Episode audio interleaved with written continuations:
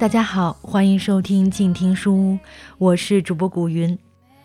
今天让我们继续一起来分享来自于作者陶洪亮所著的《宝宝最喜爱的一百零八个睡前故事月光卷》。如果大家喜欢这些小故事，欢迎大家去购买正版。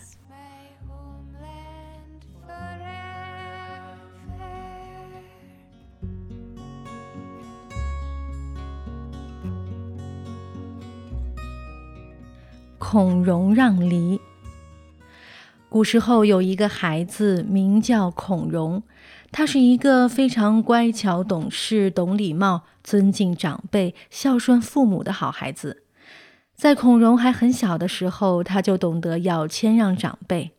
在孔融四岁的时候，有一天，他的父亲的一个朋友来到他家做客，并送给了他们一大筐梨。那些梨看上去都非常好吃，又很新鲜。孔融的哥哥们都等不及要吃了。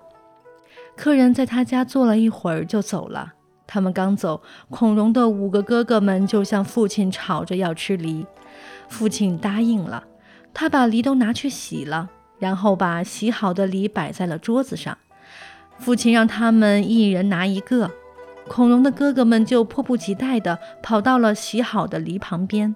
然后争先恐后的拿梨吃，老大第一个拿了一个最大的梨，就高高兴兴的吃梨去了。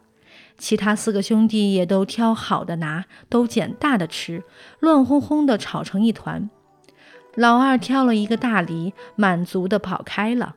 老三不甘示弱，也挑了一个比较大的梨，站在一边开始吃了起来。老四看到哥哥们都拿了大梨，也挑了一个比较大的梨，就高兴地吃了起来。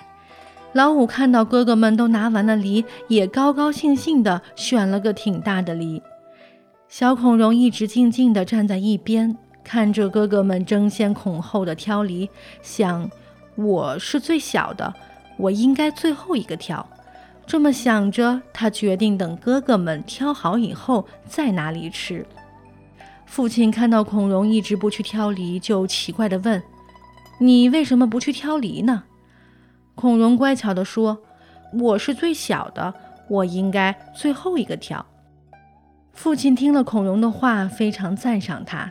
于是哥哥们都挑完了梨，孔融才走上前来，来到放梨的盘子边，毫不犹豫地从盘子里拿了一个最小的梨。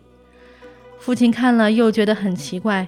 非常疑惑地问他：“你为什么挑个最小的呢？”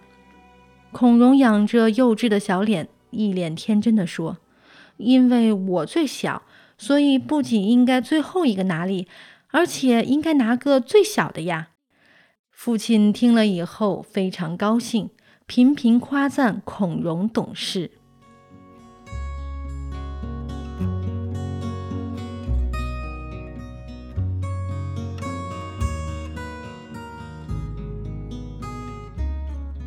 各位大朋友、小朋友们，今天的睡前故事就一起听到这里了，让我们下期再见。